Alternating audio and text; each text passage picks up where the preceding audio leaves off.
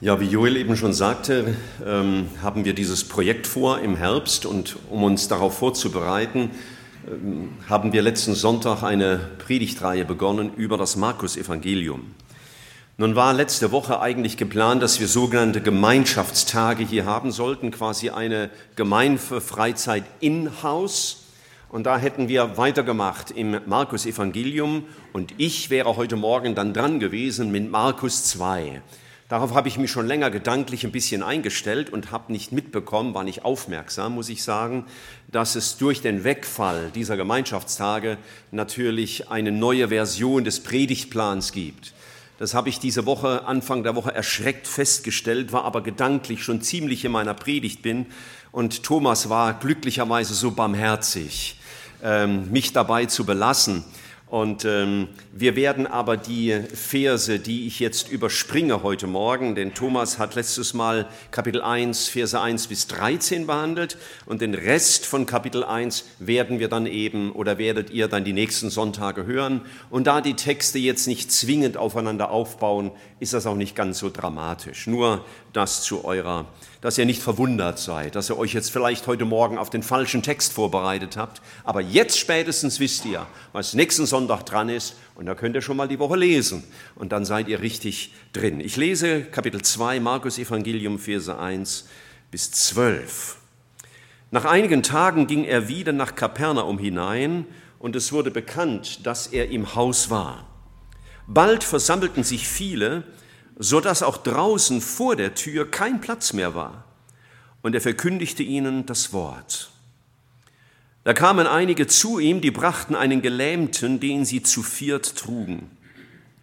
Und weil sie ihn wegen der Menschenmenge nicht zu ihm bringen konnten, deckten sich das Dach auf, wo er war. Und nachdem sie es aufgebrochen hatten, ließen sie die Matte hinunter, auf der der Gelähmte lag. Als Jesus ihren Glauben sah, sprach er zu dem Gelähmten, mein Sohn, deine Sünden sind dir vergeben. Es saßen aber dort einige der Schriftgelehrten, die dachten in ihrem Herzen, wie redet dieser so? Er lästert Gott. Wer kann Sünden vergeben, außer Gott allein? Und Jesus erkannte sofort in seinem Geist, dass sie bei sich selbst so dachten und sprach zu ihnen, was denkt ihr so etwas in euren Herzen? Was ist leichter, zu dem Gelähmten zu sagen, dir sind deine Sünden vergeben, oder zu sagen, steh auf, nimm deine Matte und gehe?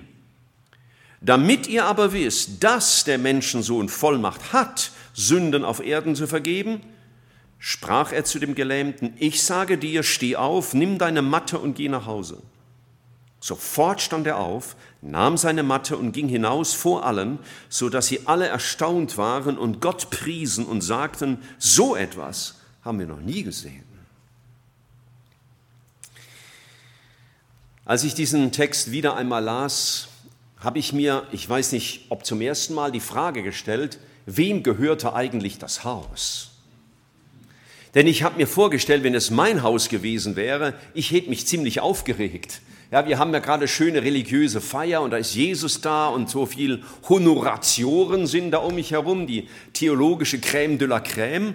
Und auf einmal fängt da oben einer, mein Haus zu zerstören und ein Riesenloch reinzumachen. Also ich werde rufen, hey, was soll denn das? Geht's euch noch gut? Und naja, naja, könnt ihr euch ja vorstellen, bei meinem Temperament, da hätte ich schon zugegriffen. Aber das geschieht nicht, sonderbarerweise. Ich habe dann ein bisschen nachgedacht und nachgeforscht und alle Texte gelesen und bei äh, schlauen Brüdern nachgelesen. Und äh, wir müssen zunächst mal feststellen, Kapernaum war die Stadt, in der Jesus lebte, seit längerer Zeit offensichtlich, äh, so dass man in den Texten auch lesen kann, er, kann, er kam in seine Stadt. Kapernaum war seine Heimatstadt. Wir lesen das auch in Kapitel 2, Vers 1 hier. Er ging wieder nach Kapernaum hinein und es war bekannt, dass er im Haus war. Also er war zu Hause. Aber zu Hause, wem gehörte das? Es gibt eine Szene, die wird im Johannesevangelium beschrieben, Kapitel 1, dass zwei Jünger von Johannes auf Jesus zukamen und ihm die Frage stellten, Meister, wo wohnst du denn? Und er sagt, kommt einfach mal mit und guckt es euch an. Also er hat es ein bisschen vornehmer gesagt. Komm und seht, kommt und seht. sind sie mit ihm gegangen und haben gesehen, wo Jesus wohnte. Nun, ob das sein Eigentum war oder ob er da zur Miete war oder einfach Gast, der nichts zahlen musste, das wissen wir nicht. Später würde Jesus aber mal sagen, der Sohn des Menschen hat keinen Ort, wo er sein Haupt hinlegen kann, woraus wir schließen könnten, er hat kein eigenes Haus gehabt. Aber irgendwo hat er ja geschlafen, er hat ja nicht unter freiem Feld übernachtet oder auf freiem Feld übernachtet. Ähm, in den Berichten des Evangeliums sehen wir, dass er öfter im Haus von Petrus war. Das Haus gehörte offensichtlich Petrus und seinem Bruder Andreas zusammen. Dort war auch zum Beispiel die Geschichte, dass er die Schwiegermutter von Petrus heilte. Das wird, denke ich, in zwei Wochen oder so drankommen oder nächsten Sonntag sodass viele Ausleger vermuten, das Haus, in dem Jesus war für unsere Geschichte mit Aufdecken und so weiter, war das Haus von Petrus. Ganz sicher wissen wir es nicht, aber wir nehmen es mal so an. Es könnte auch sein Haus gewesen sein. Auf jeden Fall, wenn es das Haus des Petrus war, dann wird sehr deutlich, was mal in Matthäus 19 steht. Wer ihm nachfolgt, der wird auch manchmal sein Haus verlassen müssen, also hergeben müssen. Manchmal, wenn Jesus unser Leben in Beschlag nimmt, dann nimmt er alles in Beschlag, auch unseren Besitz, nicht nur, was wir ihm freundlicherweise zur Verfügung stellen. Ich glaube, es war Manfred Siebal, der in einem schönen Lied das mal so ausgedrückt hat über unser Leben. Wir dürfen es verwalten, wir dürfen es gestalten und geben es zurück an ihn. So, und das dürfen wir mit unserem Leben tun. Es gehört uns nicht mehr, wenn wir Christen geworden sind. Es gehört Jesus, aber wir dürfen es verwalten für ihn, wir dürfen es gestalten für ihn und wir werden es eines Tages an ihn zurückgeben. Ich habe die Predigt überschrieben mit dem vielleicht etwas unattraktiven Titel Jesus zu dienen kann anstrengend sein. Also ich hoffe, dass du jetzt nicht gleich laut schreiend davonrennst, weil du denkst, oh mein Leben ist eh schon anstrengend genug. Hör mal bis zum Schluss zu, ich glaube, es wird sehr mutmachend enden. Die erste Unterüberschrift habe ich so äh, genannt, Jesus aufnehmen macht das Leben manchmal ungemütlich. Äh, ich meine, wir haben es ja alle gerne gemütlich. So zu Hause im Sessel mit einem Tee und äh, einem guten Buch und netten Freunden oder wie auch immer. Das haben wir alle gerne und das sei uns ja allen auch von Herzen gegönnt. Aber manchmal ähm, bedeutet es, wenn man Jesus aufnimmt, dass unser Leben ein bisschen ungemütlich wird. Da wird plötzlich deutlich, was mir gehört, gehört eigentlich nicht mir, sondern ihm. Schauen wir mal das Haus an. Nehmen wir mal an, es war das Haus von Petrus und Andreas. Ich folge mal den Brüdern, die das so behaupten. Und du überträgst es mal für dich und dein Haus. Angenommen, es wäre dein Haus gewesen. Da wird das Haus plötzlich voll. Und aus, aus, außerhalb des Hauses stehen auch noch jede Menge Leute und gucken durchs Fenster und hören zu. Also ist ziemlich Betrieb. Es muss ein größeres Haus gewesen sein, denn im Paralleltext in Lukas 5 steht einmal, dass die Freunde mit dem Gelähmten wegen den Menschenmengen nicht hineinkommen konnten. Also das war keine kleine Hütte, sondern muss schon ein respektables Haus gewesen sein. Und da bringt die Anwesenheit von Jesus plötzlich ziemlich viel durcheinander. Und die Gastfreundschaft von Petrus und Andreas wird auf eine harte Probe gestellt. Nun, ob du ein eigenes Haus besitzt oder nur eine Wohnung, wenn dein Leben Jesus gehört, dann gehört ihm auch dein Zuhause. Und dann kann es sein, dass Jesus sein Haus plötzlich benutzt, um Gäste in sein Haus zu bringen. Und du darfst freundlicherweise seine Gäste bedienen. Das ist doch ein toller Job, oder? Ich kam öfter in ein Haus, da stand über der Küchentür, so im Flur, der Halbsatz, seid gastfrei. Und in der Küche die Fortsetzung, ohne Murren. Das war für die Köchin gedacht. Ja, Gottes Wort sagt uns, seid gastfrei. Und ich meine, manchmal haben wir Gäste sehr gerne, die haben wir dann ausgesucht und eingeladen und freuen uns auf einen schönen Abend. Aber manchmal schickt uns Jesus Gäste, die hätten wir uns vielleicht nicht ausgesucht. Und manche Gäste, habt ihr so, solche, solche Leute manchmal auch, die gehen einfach nicht mehr heim. Egal, was du so andeutest, sie kapieren gar nichts. Du hofftest, dein Kind wäre mal unhöflich und würde sagen, Papa, wann geht der Onkel endlich heim? Gott benutzt manchmal unser Haus und wir dürfen lernen, in seinem Haus Gastfreundschaft zu üben. Der Hebräerbrief sagt mal, dadurch haben manche Leute sogar schon Engel beherbergt.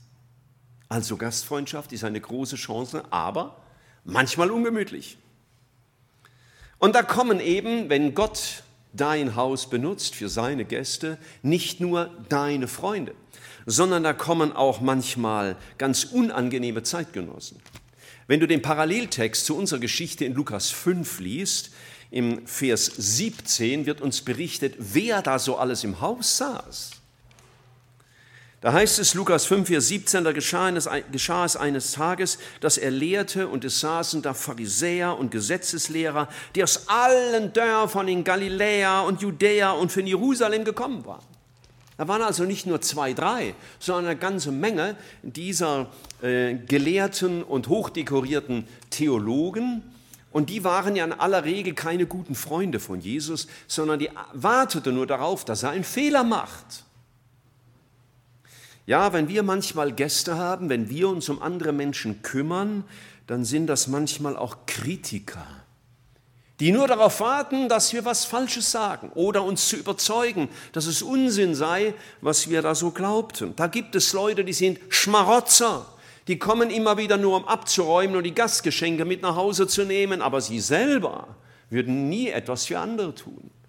Und dann gibt es Egoisten, du hast sie zu besuchen, die reden immer nur von sich. Und da wird Gastfreundschaft auf einmal anstrengend. Da wird es manchmal ungemütlich, wenn wir Jesus dienen. Oder da kommen Menschen, die sind ziemlich schwer beladen. Ich meine jetzt nicht mit schweren äußeren Rucksäcken, sondern mit innerer Not. Jesus hat ja mal gesagt, und es steht in Teilen hier an, unserem, äh, an unserer Wand, kommt her zu mir alle, die ihr mühselig und beladen seid, ich will euch Ruhe geben. Ja, und solche beladenen Leute schickt uns Jesus manchmal ins Haus und das ist dann manchmal ziemlich anstrengend, uns um diese Menschen zu kümmern. Ich denke dabei manchmal an David, der, als er auf der Flucht war vor seinem Sohn, äh, einige Leute sammelte in einer Höhle namens Adulam. Und da wird beschrieben, dass sich jeder Mann zu ihm sammelte, der ein erbittertes Gemüt hatte. Also Menschen, die innerlich sehr schwer beladen waren. Und wenn wir Jesus dienen, dann erlaubt er sich uns manchmal eben seine Gäste in deine Wohnung zu bringen. Und das sind dann beladene Menschen manchmal, die Not haben. Und wenn wir Jesus dienen, ich habe gesagt, dann wird das Leben manchmal ein bisschen ungemütlich dann passiert es plötzlich, dass das Dach aufgebrochen wird. Das ist heute nicht mehr ganz so einfach. Also dieses Dach aufzubrechen wäre schon harte Arbeit. Und an dem anderen Trakt wird es noch schwerer. Da ist dann eine Betondecke und so. Also ich hoffe nicht, dass da eines Tages jemand mit dem Presslufthammer auf meinem Dach steht und sich Einlass verschafft. Damals war das ein bisschen einfacher, aber auch nicht angenehm. Da erleidet man Schaden, wenn einer das Haus ramponiert. Da verliert man manche Dinge. Das wird buchstäblich ungemütlich. Der ganze Dreck, der darunter kommt, stellt euch die Hausfrau vor, die alles vorher gut geputzt hat, damit die Gäste es auch schön haben.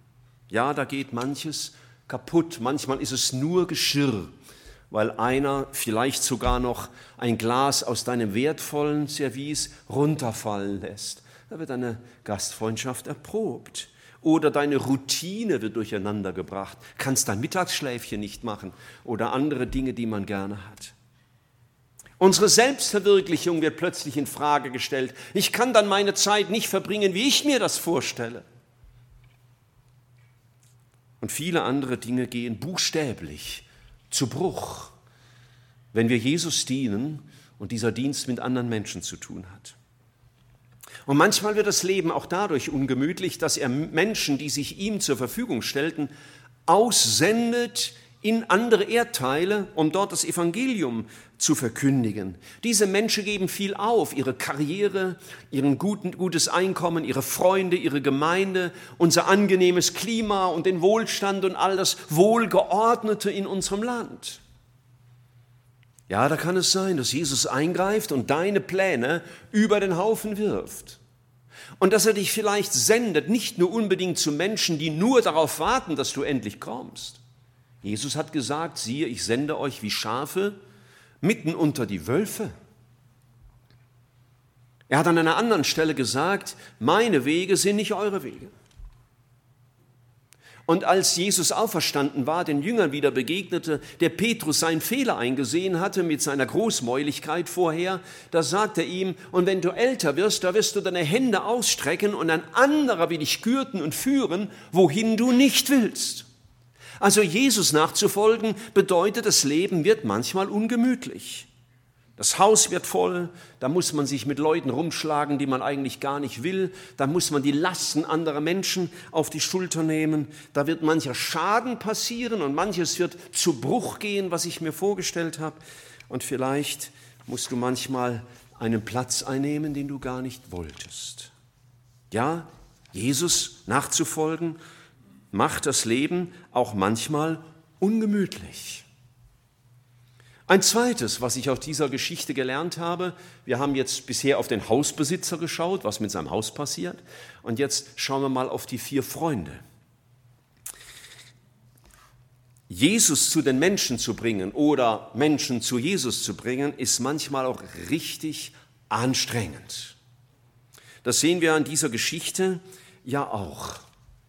Grundsätzlich aber gilt, und das soll zunächst mal auch sehr trostvoll sein, wir bringen Menschen zu Jesus. Ja, diese vier Freunde brachten ihren Freund nicht zu irgendeinem Heiler, sondern sie brachten ihn zu Jesus. Das ist die Aufgabe, die wir als Christen haben. Ob in der Evangelisation oder in der Seelsorgearbeit, wir bringen Menschen immer zu Jesus. Es gefällt mir immer so gut am Anfang vom Johannesevangelium, als ähm, der Herr Jesus die ersten Jünger beruft. Da sagt, heißt es einmal im Vers 42 von äh, Andreas, der seinen Bruder Simon findet. Und da heißt es, und er führte ihn zu Jesus. Und ein bisschen weiter äh, sagt der Nathanael zu seinem Bruder Philippus, was kann aus Nazareth Gutes kommen? Philippus antwortete, komm und sieh, also komm doch mal mit zu Jesus und dann wirst du schon sehen.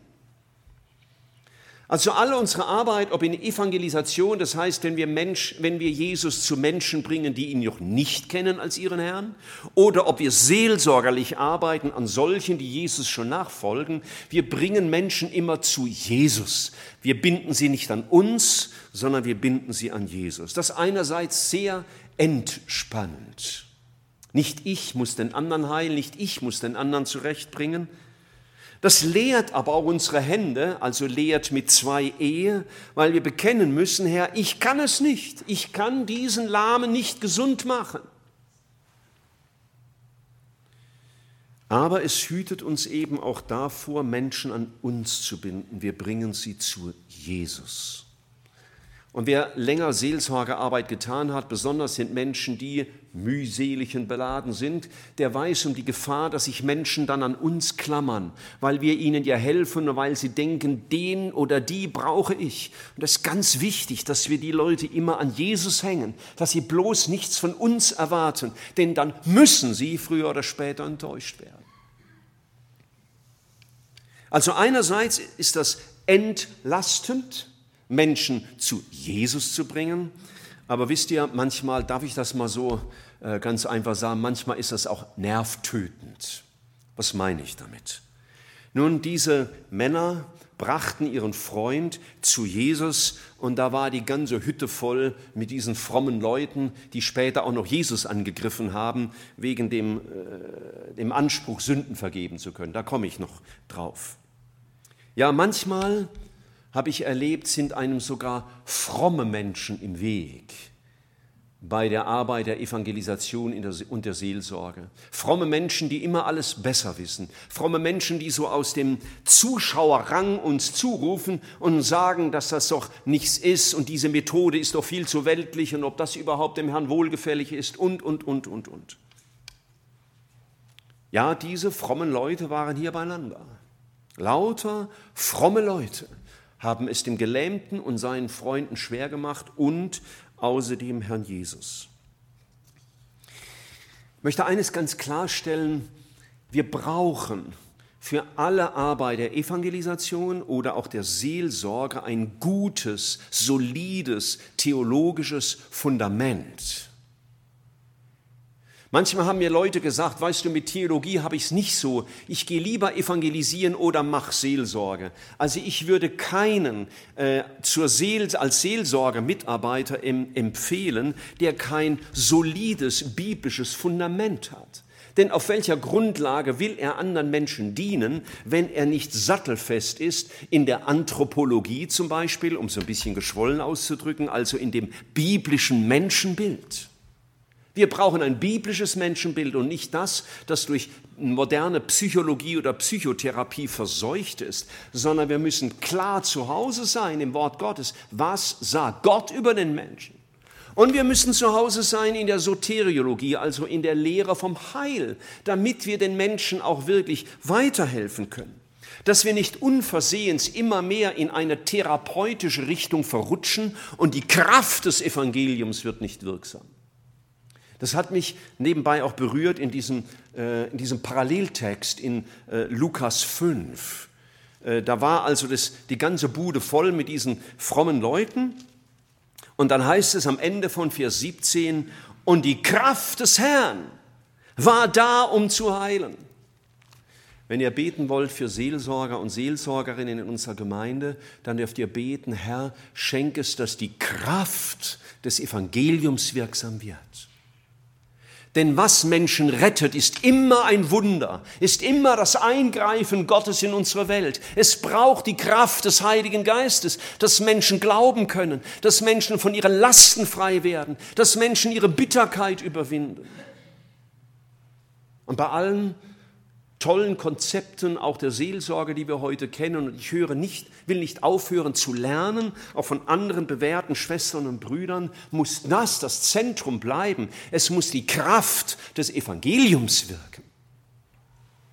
Und dann, dem standen diese Männer hier im Weg. Theologie, also biblische Lehre, muss immer den Weg zur Evangelisation und zur Seelsorge finden. Sonst bleibt sie graue Theorie wo dann Leute sehr rechthaberisch dann diskutieren und meinen, sie wären die Schlausten aller Schlauen, aber es ist für den Menschen nichts gewonnen. Und Theologie darf den anderen auch nicht erschlagen. Manche, die haben äh, treuen Seelsorgern oder treuen Evangelisten schon so in die Beine reingekrätscht mit lauter biblischen Argumenten, dass die völlig demotiviert waren. Nein, was biblische Lehre fördern muss, ist dass der, oder was, was biblische Lehre bringen muss, ist, dass sie der Liebe zu den Menschen Feuer gibt. Alle Theologie, die nicht Jesus groß macht, die Herrlichkeit des Evangeliums, die Macht Gottes, taugt nicht viel. Das ist nur eine Spielwiese für intellektuelle Grabenkämpfe. Alles, was Gott uns geoffenbart hat in der Bibel, ist dazu da, dass Menschen geholfen wird. Und deswegen muss alle gesunde Lehre, alle gesunde Theologie immer Feuer geben für die Liebe zu den Menschen. Und deswegen liebe ich Theologie. Und deswegen will ich in die Tiefe gehen in Theologie, um immer zu begreifen, wer ist er? Und je mehr ich ergriffen bin von ihm, je mehr ich begriffen habe von ihm, umso mehr werde ich brennen in meiner Liebe zu anderen Menschen. Und jede Theologie, die was anderes bewirkt, hat ihren Zweck verfehlt. Also, anderen Menschen zu dienen, kann manchmal nervtötend sein, weil Menschen, die alles besser wissen, es einem schwer machen. Damit muss man leben lernen. Du musst dich an Jesus orientieren, an ihm bleiben und ihm so dienen, wie er es dir geoffenbart hat und dich dennoch auch lehren lassen durch Geschwister. Menschen zu Jesus zu bringen, wir haben hier den Blick gerichtet auf diese vier Freunde, ist auch manchmal richtig anstrengend. Ich weiß ja nicht, ob einer von euch schon mal ein Dach aufgebrochen hat. Also wie gesagt, es waren keine Betondecken, aber das war nicht so ganz leicht. Es war harte Arbeit. Thomas hat in der letzten Predigt gesagt, dass das Markus-Evangelium einen bestimmten Aspekt von Jesus beleuchtet, nämlich Jesus als Diener. Und dazu passt dieses Bild sehr gut, weil diese Freunde ihrem Freund und damit Jesus gedient haben durch Knochenarbeit. Jesus zu dienen an anderen Menschen, das braucht Liebe und das fordert manchmal auch Anstrengung. Stellt euch vor, die schleppen den Gelähmten herbei. Ich weiß nicht, wo der gewohnt hat. Und wie weit der Weg war, den die einen Menschen, der selber nicht mehr mithelfen konnte, geschleppt haben. Denn der konnte ja nichts mehr. Anderen zu helfen, das bedeutet, Mühe auf mich zu nehmen. Wenn der andere deprimiert ist und immer wieder deprimiert ist, nicht müde zu werden, ihn immer wieder zu ermutigen und immer wieder auf Jesus hinzuweisen. Und dann haben sie versucht, sich durch die Massen zu drängen und das war ziemlich frustrierend. Ja, manchmal ist es auch frustrierend, wenn man Jesus an anderen Menschen dienen will. Und dann haben sie ihn aufs Dach hochgeschleppt. Die Häuser damals hatten so Außentreppen, ja, kein Aufzug, Außentreppen.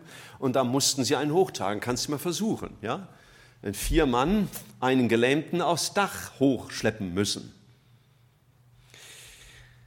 Und dann gingen sie da auf das Dach und da haben sie lokalisiert, wo ungefähr auf diesem Dach steht denn Jesus drunter und dann haben sie an die Arbeit gemacht. Und das heißt, äh, auch im Lukas-Evangelium, sie haben das Dach nicht nur abgedeckt, weißt du, es war keine afrikanische Rundhütte, wo du so ein paar äh, Stängel weghebst und dann ist man schon drin. Nein, das war eine solide Dachkonstruktion und mit, mit Lehm, festgetretenem Lehm, alles gut verdichtet, damit das auch hält, denn auf dem Dach musste man laufen können.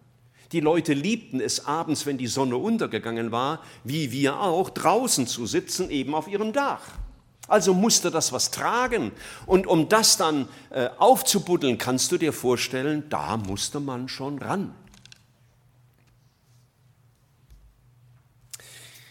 Ich dachte ja, anderen Menschen zu dienen mit dem Evangelium ist manchmal anstrengend, aber weißt du, Jesus hat es auch das ultimative Opfer gekostet. Meinst du, das war nicht anstrengend, was Jesus getan hat? Oder ich denke an das Opfer vieler Missionare, die in eine andere Klimazone, in eine andere Zeitzone gehen, in eine andere Kultur, für die alles fremd ist, die Sprache fremd ist und die das alles mal mühsam lernen müssen, die viel Feindschaft ertragen. Und ich dachte, ja, wenn man anderen versucht, seelsorgerlich zu dienen, da muss man manchmal auch hart graben durch die den harten Lehm der Bitterkeit und der Sünde, in der Menschen gefangen sind und die sie vielleicht nicht so schnell aufgeben wollen. Wenn das Denken so falsch geprägt ist durch diese Welt oder durch schmerzhafte Ereignisse, durch falsche Prägungen und da durchzugraben, damit endlich Jesus sichtbar wird, und ein Mensch heil wird in seinem Denken, in seiner Seele, in seinem Geist, manchmal auch in seinem Körper, das ist manchmal schwere Arbeit. Das ist nicht immer so romantisch. Hm. Manche träumen davon, oh ja, Seelsorge, das will ich gerne machen. Oh, ich bin nicht so ganz sicher, ob du das dann wirklich willst, denn du begreifst, worum es geht. Diese Jünger, diese Männer, die haben viel aufgewendet. Und das war mühsame Arbeit. Und liebe Freunde, so mühsam wie es war, dieses Dach aufzubrechen, so mühsam ist es eben auch manchmal in der geistlichen Arbeit an anderen Menschen. Manchmal hast du die Arbeit auch in der eigenen Familie. Und da gibt es keine Abkürzung, wie man heute sagt, kein Shortcut, das gibt es nicht. Es ist immer noch das Gleiche. Ich habe dabei gedacht an äh, meine Ausbildung als Bankkaufmann damals war das, was man damals Datenverarbeitung nannte, noch in den Kinderschuhen. War so ein richtig schönes, gutes deutsches Wort, nicht Informatik oder irgendwas. Das war ein Wort, das konnte man noch verstehen. Datenverarbeitung. Wir hatten in der Schule im Keller, manche Ältere kennen das vielleicht noch, einen Computer stehen, im Keller der, der Berufsschule. Das Monstrum war viel größer wie mein Wohnzimmerschrank. Und äh, der Lehrer hat gesagt, also wir werden jetzt eine Klassenliste selber erstellen auf dem Computer. Wow, haben wir gedacht. Das war die Sensation damals. Ja, und äh, wie geht man vor? Dann haben wir tatsächlich das, das selber geschrieben, das Programm. Ich könnte mich ja mal an Matthias Suckau wenden, ob er meine Kenntnisse noch verwerten kann. Wahrscheinlich äh, ja, würde er gar nicht verstehen, wovon ich spreche. Aber wir haben das selber, das Programm geschrieben und dann, das war die große Sensation, das kennen die Jüngeren gar nicht mehr, nur aus dem Museum haben wir so Lochkarten erstellt. Das waren Karten, die waren ungefähr so groß, da waren in einem bestimmten System, waren da Löcher reingestanzt und diese stand, ausgestanzten Löcher gaben dem PC die Information, die konnte er, ich weiß nicht wie, verarbeiten und am Ende kam unsere tolle Klassenliste raus. Ja, denkst du, oh Michael, du musst wirklich aus einem anderen Jahrtausend stammen. Wovon redest du? Aber es war toll. Heute ist das natürlich out. Äh, heute haben wir sehr schnelle PCs oder Rechner. Wir haben, wir haben ganz tolle Internetnetze, die wir jetzt auch gerade im Augenblick nutzen mit größerer Bandbreite. Da können viele Geräte dranhängen und das bricht nicht so schnell zusammen. Und dann dann sind manche noch geplagt mit 3G und manche haben schon 4G und manche sind ganz glücklich 5G und ich weiß nicht, wie es da weitergehen wird. Das bezeichnet die Bandbreite, also wie viele Geräte kann man daran hängen und wie schnell werden Daten übermittelt und es wird immer höher, schneller weiter. Aber liebe Freunde, in der Evangelisation, in der Seelsorge gibt es kein höher, schneller weiter, das ist immer noch das Gleiche. Und weil ich ein bisschen modern auch sein will, habe ich gesagt, wir brauchen 5G. Ich meine nicht am Internet. Das brauchen wir nicht unbedingt. Es ist nützlich, wenn wir es haben. Aber Jesus braucht kein 5G-Netz. Aber wir brauchen 5Gs, um Menschen zu erreichen, wie es diese jungen Leute genannt haben. Das ist natürlich ein bisschen willkürlich zusammengestellt. Das steht jetzt nicht irgendwo im Evangelium. Hier kommen jetzt die 5Gs. Aber es sind Dinge, die wichtig sind. Erstens, Glaube. Glaube an das Evangelium, an seine Wahrheit. Glaube daran, dass sein Wort, wenn es ausgestreut wird, nicht leer zurückkommt. Glaube daran, dass der Name Jesus alleine der Name ist, durch den wir gerettet werden können. Wir brauchen als zweites, als Folge des Glaubens den Gehorsam. Jesus hat gesagt, geht hin und verkündigt das Evangelium. Er hat gesagt, die Kraft des Heiligen Geistes wird auf euch kommen und ihr werdet meine Zeugen sein. Er hat ihnen sogar mal nachgeholfen, als sie nicht gleich ähm, in die Weltmission losgestürmt sind, dann gab es eine Verfolgungssituation und die Konsequenz war, dass die Christen zerstreut wurden und begannen, das Evangelium bis an die Enden der Erde zu tragen. Und das ist ja meine Frage für heute, ob Corona nicht auch ein Startschuss ist für manches, vor dem wir uns bisher gedrückt haben. Mal schauen. Also Glaube und Gehorsam. Drittens, wir brauchen Geduld. Im Lukas-Evangelium heißt es mal, dass die, die auf den guten Samen gesät sind, die bringen Frucht in Geduld. Du brauchst für die Arbeit an Menschen ob Menschen, die du für Jesus gewinnen willst oder die du auf dem Weg mit Jesus begleiten willst, du brauchst Geduld.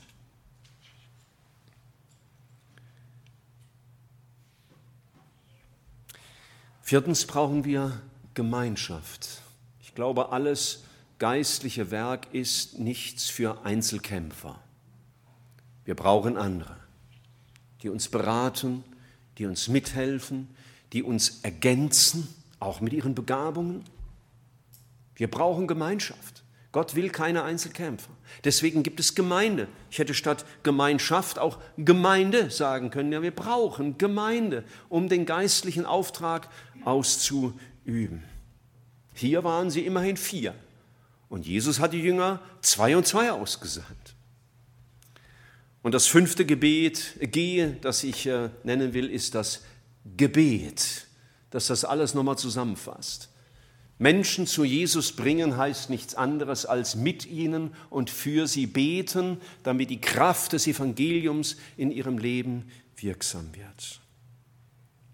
Also 5G ist gut und nützlich heute für die Übertragung unserer modernen Daten, aber diese 5G, die haben diese vier Männer damals schon benutzt und die brauchen wir heute auch. Und da gibt es keine Abkürzung, da gibt es keinen einfachen Weg. Das ist immer noch der Weg des Wortes Gottes zu den Herzen der Menschen und das macht es uns manchmal anstrengend. Weil wir hätten gerne so einmal Hand auflegen, bums, alles gut. Aber so funktioniert das selten.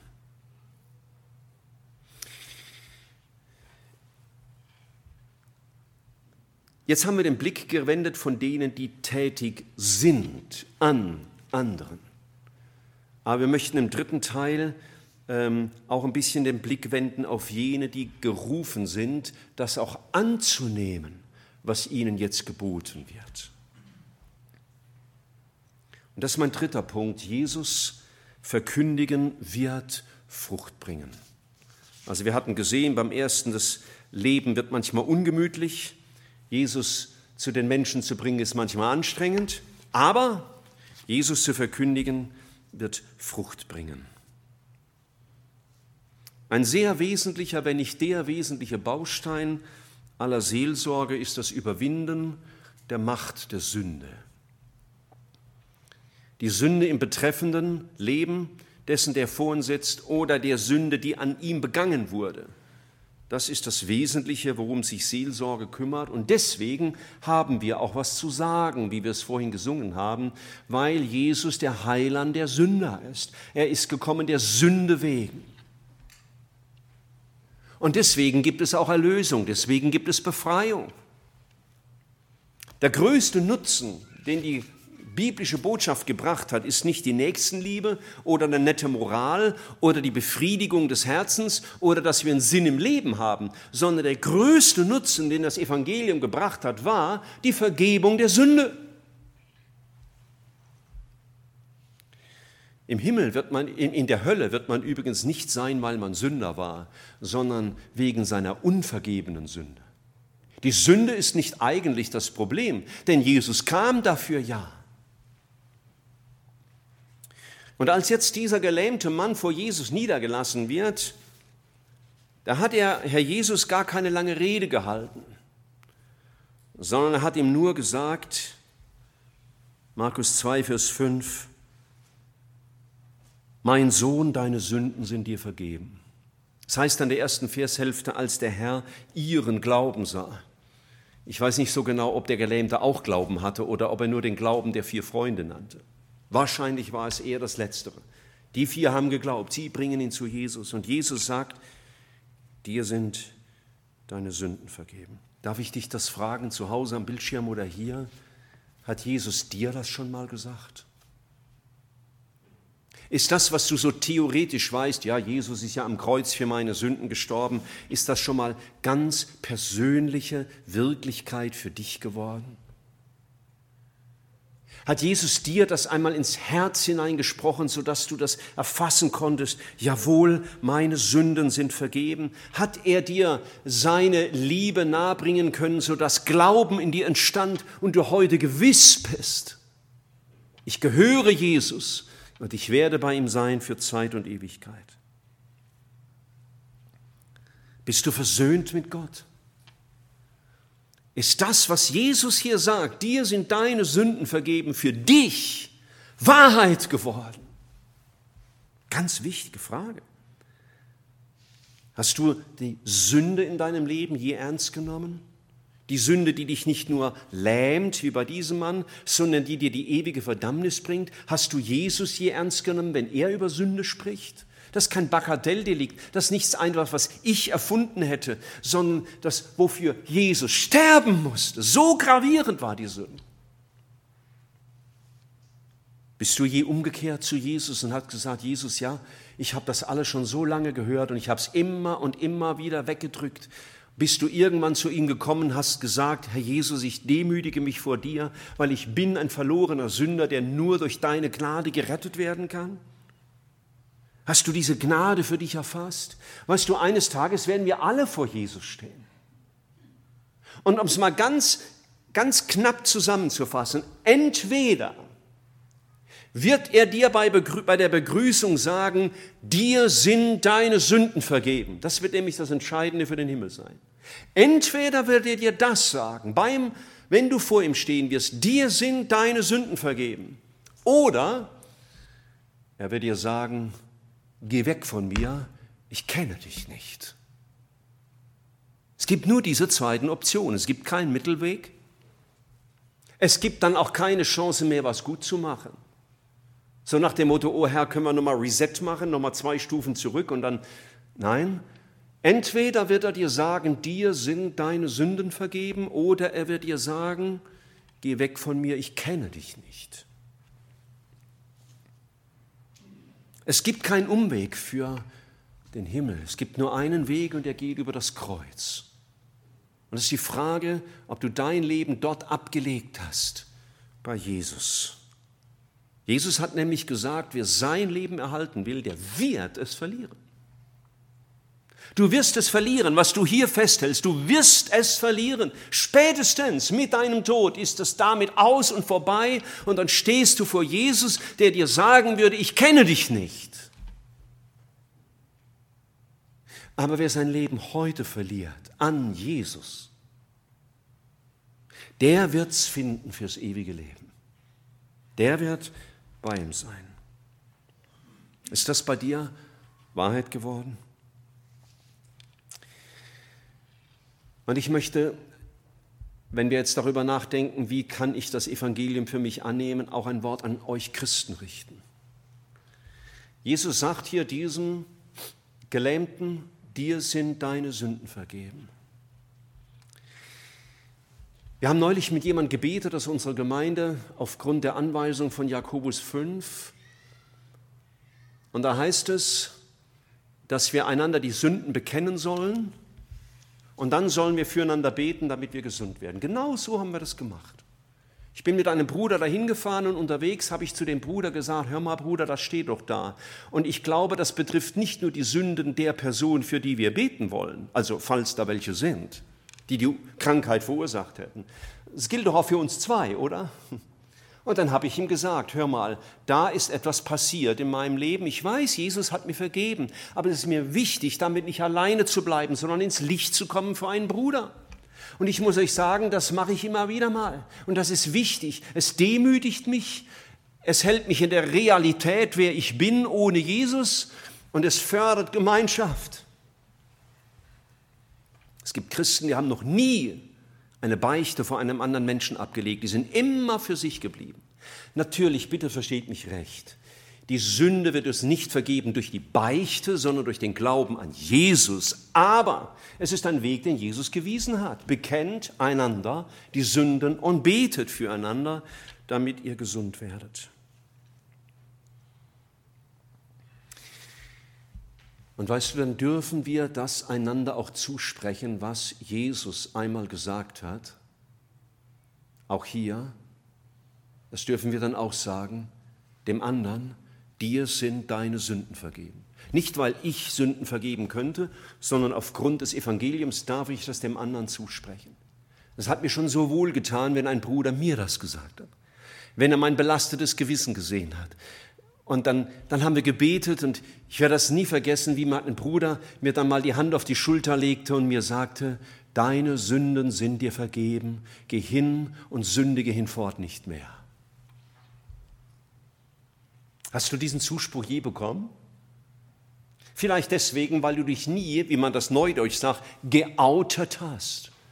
Was bei dir so alles los ist, was da so alles schräg läuft, was dich da alles gefangen nimmt, die Bindungen an die Sünde, die du nicht überwinden kannst. Liebe Freunde, wir brauchen einander. Gott will, dass wir einander brauchen. Auch um voreinander Sünde zu bekennen. Und ich ahne, dass es manchmal nur deswegen keinen Sieg gibt über Sünde in unserem Leben, weil wir immer damit alleine bleiben, statt dass wir zum anderen gehen, zum Bruder, zur Schwester. Ich bin da immer für Man to Man und Women to Women. Das ist für mich das Gesündeste, also Männer zu Männern und Frauen zu Frauen. Und dann können wir miteinander sprechen und füreinander beten. Letztlich geht es in der ganzen Geschichte darum, dass Jesus geehrt wird. So endet auch der Bericht im Vers 12. So stand er auf, nahm seine Matte, ging hinaus vor allen, so dass sie alle erstaunt waren und Gott priesen und sagten, so etwas haben wir noch nie gesehen. Dass Gott in allem geehrt wird. Es geht nicht um dich als Betroffener oder als Seelsorger, geht nicht um dich als der, der gerettet werden soll oder als jemand, der das Evangelium weitersagt. Es geht um die Ehre unseres Herrn. Und vergessen wir nicht, Jesus zu dienen kann manchmal ungemütlich sein. Und es kann auch manchmal anstrengend sein. Aber es wird immer Frucht bringen. Lasst uns jetzt still werden vor Gott. Ihr zu Hause, die ihr zuschaut, wir hier, für einen kleinen Moment werden wir still. Niemand betet laut. Ich lasse euch einfach alleine mit Jesus. Und wenn du Jesus noch nicht kennst als deinen Erretter, es gibt keinen besseren Tag als heute, dein Leben für Jesus zu öffnen und dann in deinem Herzen diese Botschaft zu hören. Dir sind deine Sünden vergeben. Wir neigen uns vor Gott, werden still und ich schließe das in einigen Augenblicken ab.